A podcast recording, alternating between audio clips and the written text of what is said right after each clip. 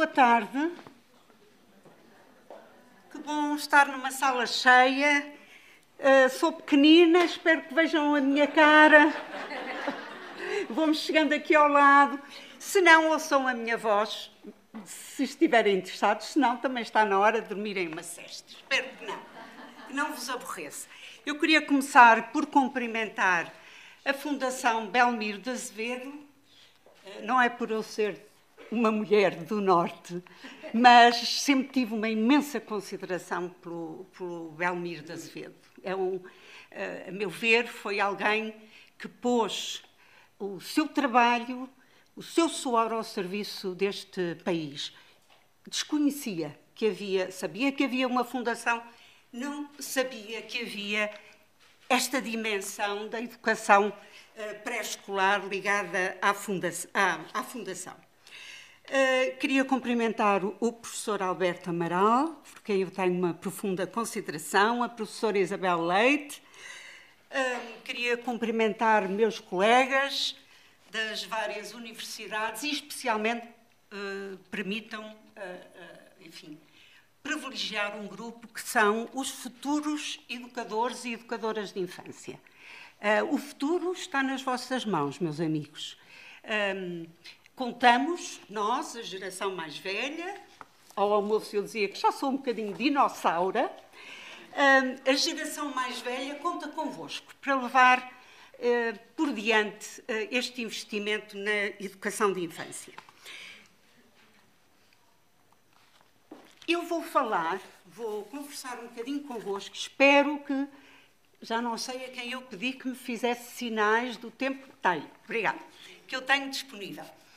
Eh, porque tenho sempre muito que contar. Um dinossauro tem muitas histórias para contar. Eh, eu pensei abordar um bocadinho a base, a história da educação pré-escolar, a partir de uma reflexão sobre os tempos de hoje. Nós vivemos, sem dúvida alguma, em tempos de complexidade. E precisamos de preparar quer educadores de infância, quer crianças para viverem em tempos de complexidade em que muitas vezes não sabemos exatamente o que vai ser o amanhã. Uh, não vou amassar-vos, só vou enquadrar uh, teoricamente esta questão da complexidade. O Bauman fala que vivemos num mundo líquido. Uh, outros autores falam em tempos de pós-verdade, não vou explanar-me por aqui, mas é qualquer coisa que está para além da verdade. Eh, e sabemos que as emoções fáceis vão ter influência nas nossas crenças pessoais. E vivemos, como dizia Ana Arendt, em tempos sombrios. Eh, todos nós presenciamos guerras em lumbrando que estão a desgastar o nosso planeta. E paralisados ou paralisadas eh, e com medo, preferimos orientar para outro lado a nossa atenção. Há claramente também um desencontro entre a economia real e a economia financeira. As nossas instituições estão em processo de, não todas, graças a Deus, em processo de decomposição, tornando-se disfuncionais. Não há um fio condutor e ainda queremos ter a ilusão de controle. No entanto, funcionamos cada vez mais em rede quer para o melhor, quer para o pior. Uh, está tudo ligado a tudo.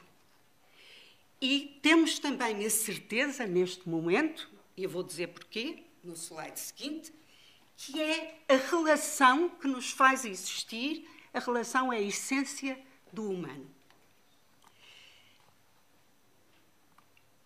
O último livro do António Damasio, Estranha Ordem das Coisas, saiu o ano passado, e o que é muito interessante nesse livro uh, é descobrir aquilo que o António Damasio diz na, na introdução. Nós vivemos no meio de sentimentos. E os sentimentos ainda não receberam o apreço que merecem.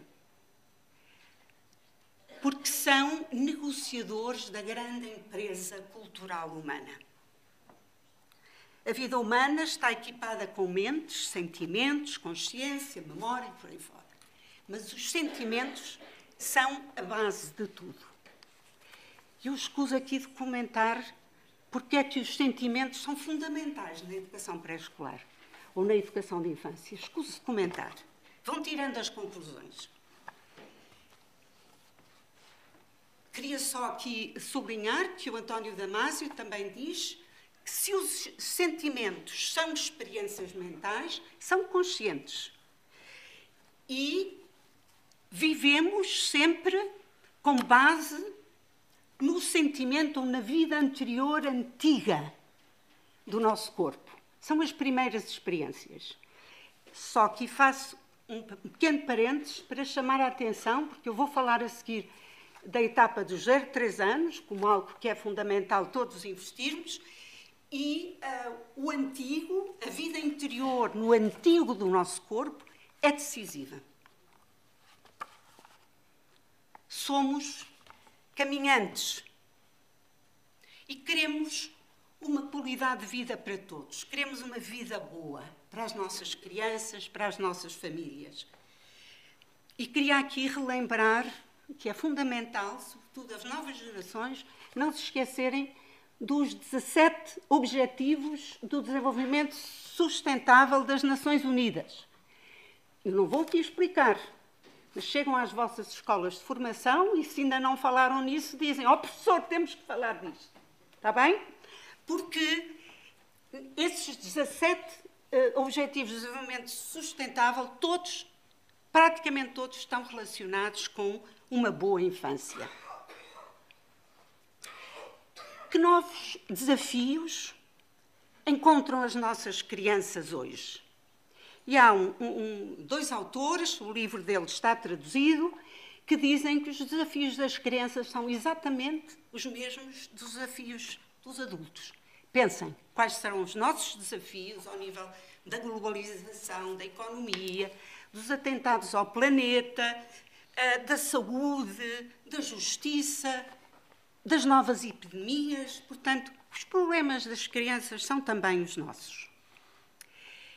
No entanto, há algo que é fundamental, a meu ver, nós estarmos atentos e atentas, que é um, a questão da infância como um, ou da criança como um objeto de consumo de massas. Eh, nós assistimos ao novo marketing para a infância, aos produtos com que a criança é bombardeada nos anúncios na televisão e quase uh, lhe apetece dizer não sou feliz se não tiver isto. Uh, o franchising de produtos, inclusive de experiências pedagógicas para a infância. É? As primeiras vieram dos Estados Unidos e são, são franchagem, portanto, são reprodução de outras coisas, e algumas delas sem terem atenção no contexto das crianças portuguesas. Outros problemas, neste momento, um terço das crianças portuguesas são obesas. Isto é, uma, é, um, é, um, é um alerta, a meu ver, gravíssimo. E temos responsabilidade sobre isso. Um, e, por outro lado, as crianças tornaram-se num bem raro há poucas crianças. Temos é que dar uh, condições, com certeza, para as famílias poderem ter mais crianças. O que é que atravessa todas estas fronteiras e estes contextos e estas complexidades? É algo que é fundamental, a meu ver, e que está sempre, uh, está sempre atualizada, que é a Convenção Internacional dos Direitos da Criança. Toda a criança nasce com o mesmo direito a um começo de vida saudável, a uma educação e a uma infância segura e protegida. Este é o nosso ponto de partida. E sabemos também que a pobreza, este slide é, é belíssimo. É uma família de refugiados. A criança vê-se lá ao fundo da família, a criança, o mais, o mais velhinho está a tomar conta do mais pequeno, numa linha de comboio. A pobreza e a exclusão afetam a qualidade das nossas democracias e, portanto, necessariamente a qualidade da educação de infância. Aqui queria-me só deter um bocadinho, eu chamei a este slide porque demora tanto tempo a construção de tecla, é baseado num texto lindíssimo do Italo Calvino. Um, eu sou da, venho da geração em que a educação de infância era considerada uma coisa para as mães de família, nem sequer para os pais, era para as mães de família. E quem cuidava das crianças fazia fazia porque não sabia fazer mais nada. Sou dessa geração. Agora não me perguntem a idade, que é feio. Um, mas sou dessa geração. Que caminho extraordinário nós já fizemos. É um caminho, estou a falar na geração de, de anos 60. Hum? Que caminho extraordinário nós fizemos. Em termos de acreditarmos na importância de um bom começo na educação. E esse começo começa, é mesmo, aos zero anos. Ou até antes. Mas, enfim, não vou por aí. Os últimos anos, eu diria, os últimos 20 anos foram importantes. Foi o ano hum, do boom. Não foram, não foram o começo, está bem? Mas eu não vou por aí, senão uh, passaria muito tempo nisso. Mas foram anos muito importantes, com, enfim, com, com, quando houve governos que disseram no seu programa político que nossa prioridade é a educação de infância. Aí as coisas mudaram. E tivemos, em 97, uma legislação de que ainda nos orgulhamos hoje, que é a Lei Quadro para a Educação Pré-Escolar, uh, e depois toda a legislação subsequente.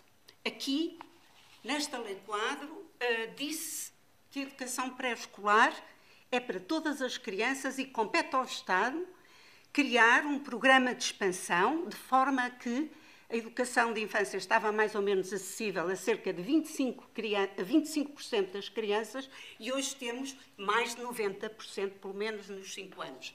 Praticamente estamos a chegar aos 100% nos 5 anos. Hum, portanto, houve um crescimento muito grande na educação de infância.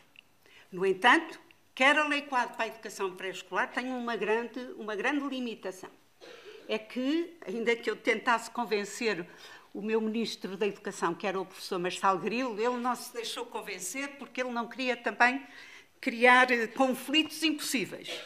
E eu dizia sempre, senhor ministro, faça e deixe, deixe que o sistema também resolva, que era ser dito, e houve uma mudança na lei de base do sistema educativo, ser dito que a educação começava aos zero anos. A lei de bases diz que começa aos três. E é um grande atropelo à ciência hoje em dia manter-se essa formulação da lei. E, portanto, nós, na Lei 4 para a Educação Pré-Escolar, que eu ajudei a fazer, nunca pudemos dizer também que a educação começava aos zero anos. Um, e não houve. Infelizmente, passei uh, aqueles ministros que se seguiram, alguns chamaram-nos a Teresa, o que é que pensa e tal. Zero, três anos, senhor ministro. Nenhum. Um, mas pelo menos sabemos e a sociedade civil está realmente muito empenhada. Eu estou ali a olhar para o presidente da APEI, para o presidente da CONFAP. A sociedade civil está muito empenhada em levar para a frente este projeto da educação dos 0 aos 3. Temos uma taxa de cobertura significativa, eu não vou ler aqui as estatísticas, eh, estão aqui e este, esta montagem de, de enfim, eh, este PowerPoint estará disponível para o EduLog, para usar como entender. Temos um edifício construído, mas será que o edifício está a ter a, a, a conservação de que necessita para continuar a ser habitável? Será que não temos grandes fragilidades? E eu pergunto, pela regulação e pela supervisão? Pergunto pela avaliação? estamos a fazer real avaliação, não apenas do sistema, mas também daquilo que fazemos em sala de atividades com as crianças. Será que estamos a detectar precocemente as dificuldades? Eu tenho aqui a primeira fila cheia de, e com certeza pela sala toda, cheia de especialistas que falariam disto muito melhor do que eu. Hum, será que a avaliação é transparente? Como estamos em relação ao edifício dos 03? Queria voltar um bocadinho atrás. Esta visão complexa da educação de hoje em dia implica também que eu altere a minha visão sobre a criança. A criança é, eu gosto muito desta formulação, é um projeto com múltiplas possibilidades. É um sem fim de possibilidades. O, o, o Barra, que é um, um, um, enfim, um sociólogo indiano, ele diz que a criança pode ser cosmopolita. Não é cosmopolita naquele tempo em que se faziam assim umas viagens pela Europa e dizia-se, aquela pessoa é muito cosmopolita. Não. Uh, segundo o Baba, uh, uh, ser-se cosmopolita é ser capaz, ser-se capaz de funcionar em muitos contextos culturais e funcionar sem se perder a si próprio, sem entrar na liquidez que é falada pelo Bauman. E temos que preparar os nossos meninos, as nossas crianças para isto, funcionar em diferentes contextos. Com uma grande, precisamos de crianças ou de trabalhar nas crianças a sua capacidade de resiliência, que é a capacidade de transformar. É resiliência é um termo que vem, vem da engenharia civil, mas é ser capaz de transformar a adversidade em potencialidade. E as crianças podem ser mestras nisso, mas têm que ter o suporte e a segurança que o adulto lhe dá capazes de interações múltiplas e em contextos diversificados, eh, dotadas de um sentido de curiosidade pelo outro, que nós hoje em dia chamamos hospitalidade. Não sei se chegarei lá na minha intervenção, mas se não, fica para uma próxima vez, porque ando muito a, a refletir neste conceito de hospitalidade. Capaz de aceitar uma, uma autoridade eh, que seja uma autoridade consolidada que de alguma forma uh, ajuda a crescer, e também uma criança solidária.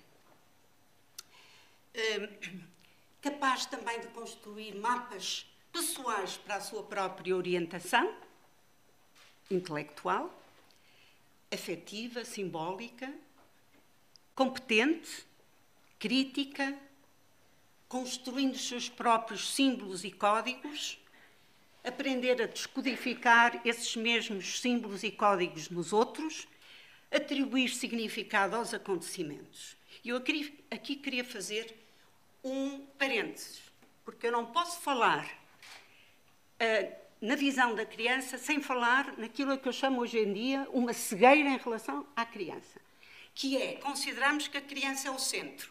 A criança é central, mas não é o centro.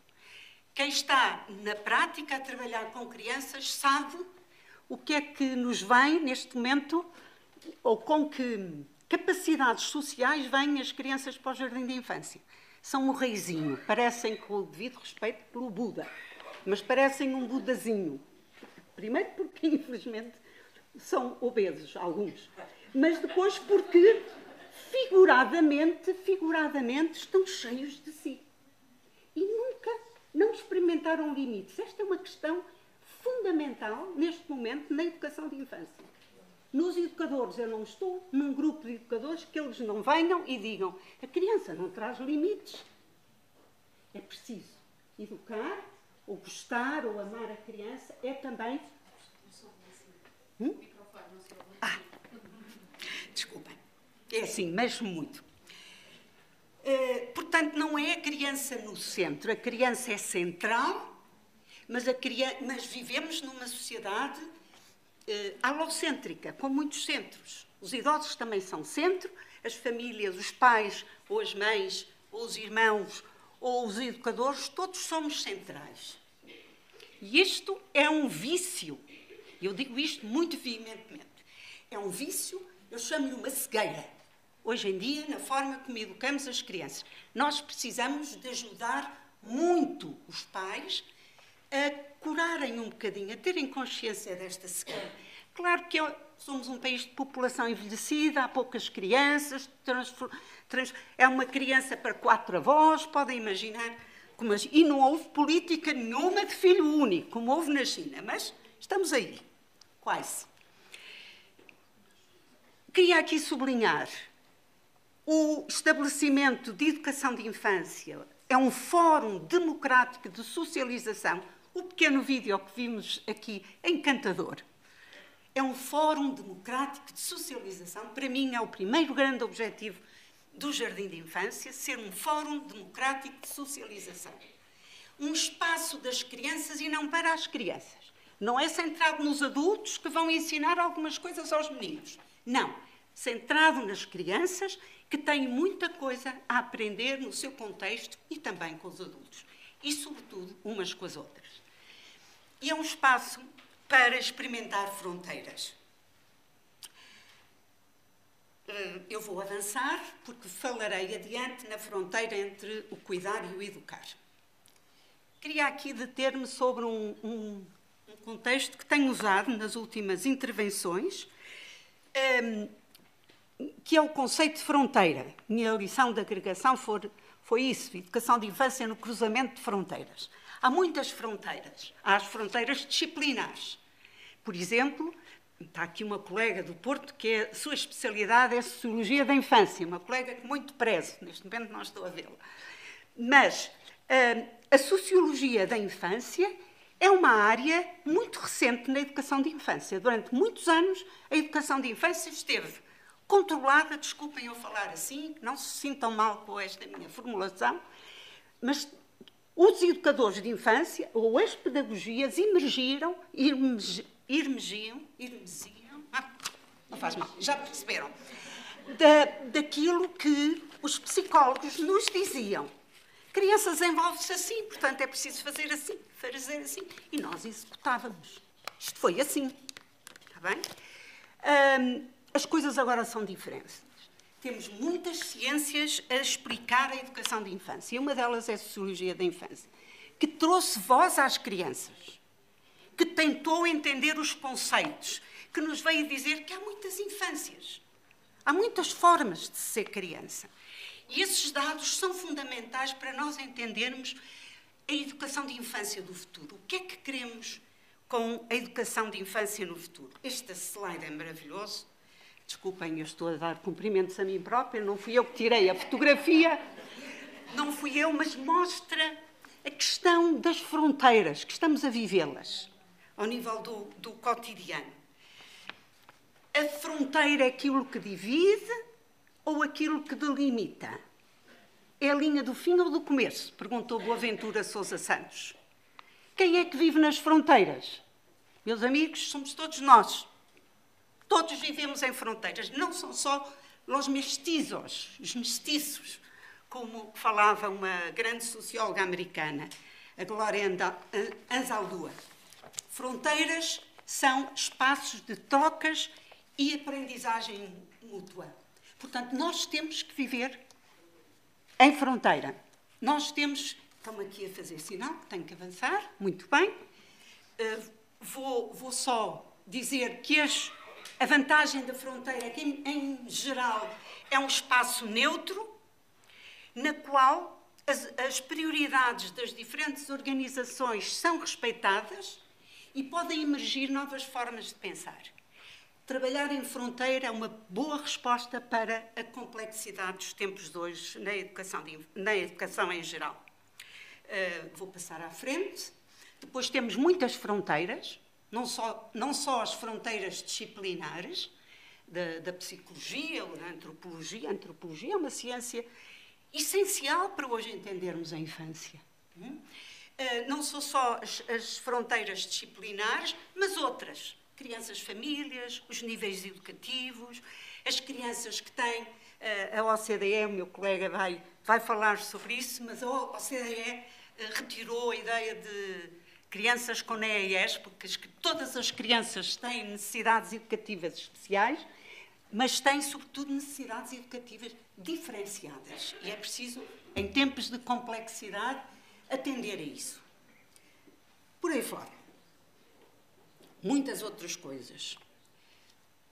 Temos famílias também uh, muito diversificadas, não há hoje uma imagem de família, temos famílias uh, muito diferentes, temos avós que são encarregados de educação e são eles que educam as crianças, temos famílias com dois pais, com duas mães, temos famílias. Uh, de, de pessoas que, cuja primeira língua não é o português e nós temos que trabalhar com todas essas famílias. Já não há um conceito único de família. Uh, como é que cruzamos fronteiras? Eu vou passar à frente este slide, desculpem, porque é importante chegarmos às fronteiras pedagógicas. E é preciso, uh, penso que aqui o mais importante é nós fazermos um lobby fortíssimo contra a standardização das práticas educativas. Não há. Nós temos modelos curriculares muito diferentes. Temos orientações curriculares para a educação pré-escolar. Está aqui a grande, a grande, enfim, autora, quer do documento 97, quer desta revisão de uh, 2016. Isabel, a professora Isabel Lopes da Silva. Quem não a conhecer, vá tentar conhecê-la, porque vale a pena. Um, podemos ter modelos ou documentos orientadores, mas cada prática é diferenciada não apenas por causa da localização ou do contexto do jardim de infância, mas por causa de cada uma das crianças. E faço aqui meia dúzia de propostas, porque isto também vai ser abordado pelos meus colegas. Uh, queria só insistir aqui: não há educação no jardim de infância com qualidade se não atentarmos a, a, aos 0-3 anos.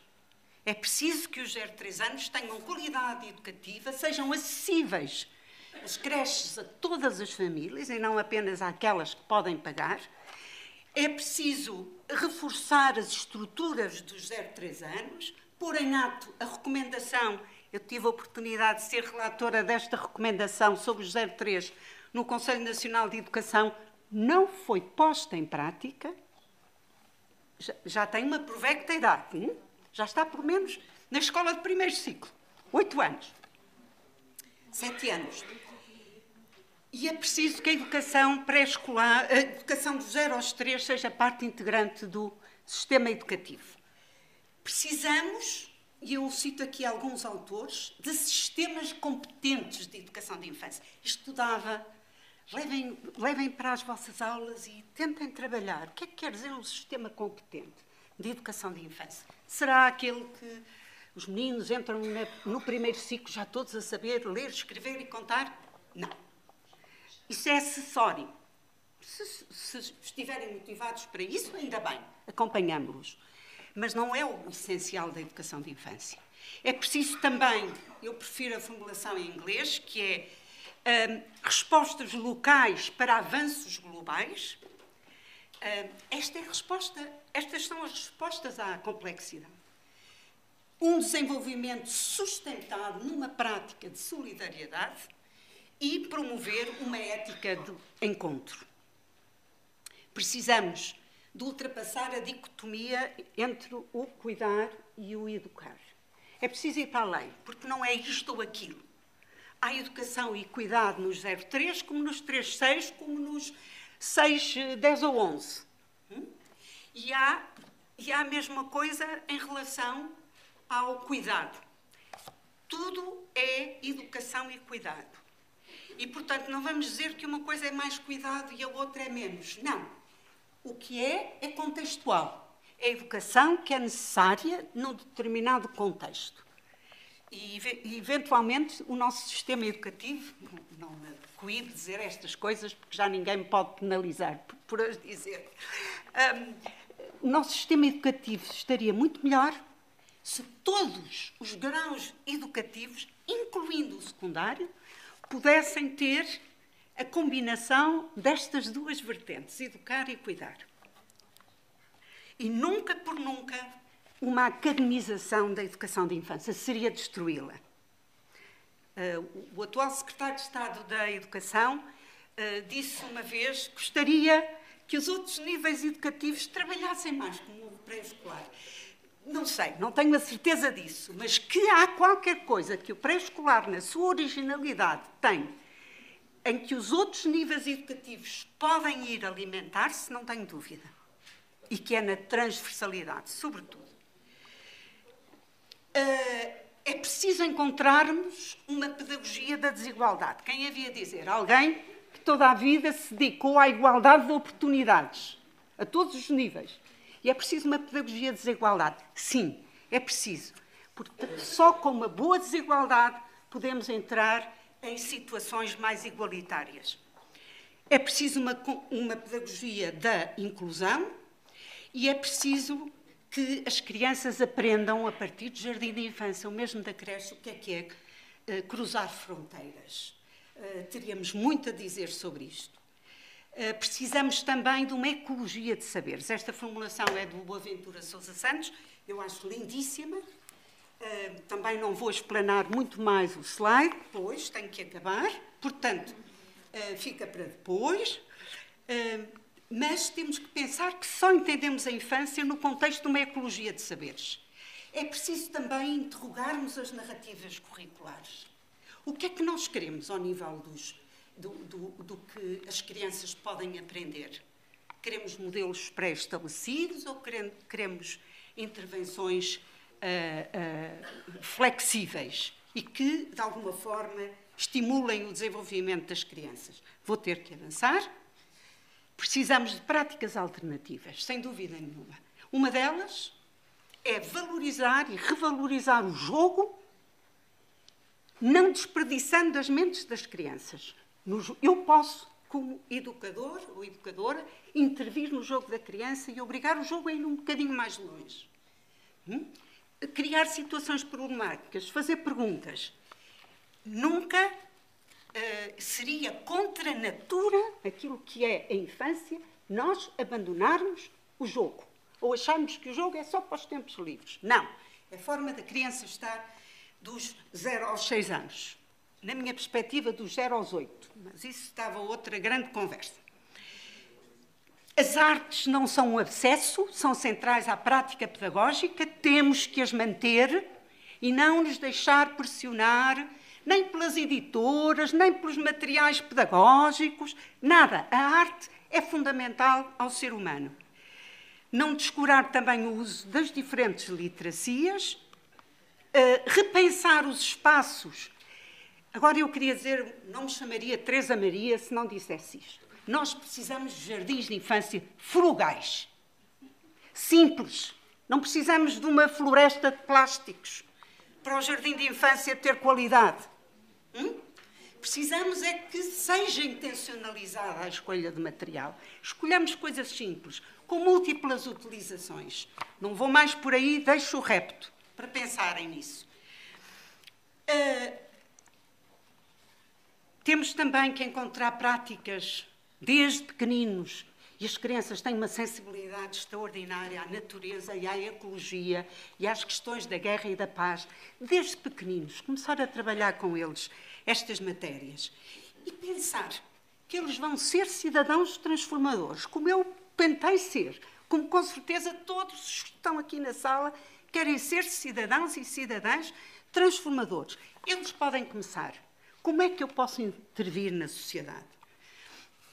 E é preciso também uma ética do cuidado para a educação de infância, sendo que ética e estética devem andar de mãos dadas diz o meu querido Paulo Freire, meu mestre. Um, e introduz aqui um conceito, não vou desenvolvê-lo muito, porque, mas eu penso que é importante nós desenvolvê-lo, nós começámos a desenvolvê-lo na educação de infância. O que é que quer dizer hospitalidade? Não é receber alguém muito bem. Não. É eu estar frente a uma pessoa que é diferente daquilo que eu sou, completamente. Até pode falar outra. Até pode vir ser um refugiado da Síria ou do Iraque, e eu pensar o que é que eu posso aprender com esta pessoa. Eu quero dizer-vos, eu não tenho filhos, portanto nunca fui encarregada de educação. É só um parênteses, mas é muito forte. E agora, uma organização a que eu eh, pertenço acolheu uma família de refugiados e eu passei a ser, os pais não falam a língua, sou encarregada de educação. De um menino que está no primeiro ciclo e de um bebê numa creche. E, portanto, eu vou às reuniões, a minha perspectiva é ser mãe, vá, encarregada de educação, pelo menos, não sou mãe. E é tão interessante ver e entender o ponto de vista dos pais, que tem que ser acolhido pelos professores, tem que ser integrado, tem que ser respeitado. Hum? E, por outro lado, o que eu cheguei à conclusão também, e fui formadora durante muitos anos, nós não formamos os nossos profissionais para saberem gerir equipas de pais. é um, um, um vazio muito grande na formação. O, hoje, receber alguém é trocar, é trocar culturas. Vou ter que andar, eh, vou passar à frente e vou terminar. É no olhar que reside a base da hospitalidade, porque representa um reconhecimento da presença do outro e, por parte do estranho que chega, uma súplica silenciosa para um possível encontro. Negar-se o olhar é pretender tornar não existente o outro. Pensa nesta metáfora. Negar o olhar é tornar o outro não existente. E vou ler. Quem me conhece sabe que eu tenho sempre que ter uma frase poética no fim, porque me fui alimentando de poesia ao longo da minha atropelada vida. E cito um poema do Herberto Helder, esse grande poeta que nos deixou recentemente. Aquela fração real dos dedos juntos, como para escrever cada palavra. Pegar ao alto numa coisa em estado de milagre. Seja um copo d'água. Tudo pronto para que a luz estremeça. O terror da beleza. Isso. O terror da beleza delicadíssima tão súbito e implacável na vida. Oxalá consigamos continuar a trabalhar para este projeto da educação de infância. Obrigada pela vossa atenção.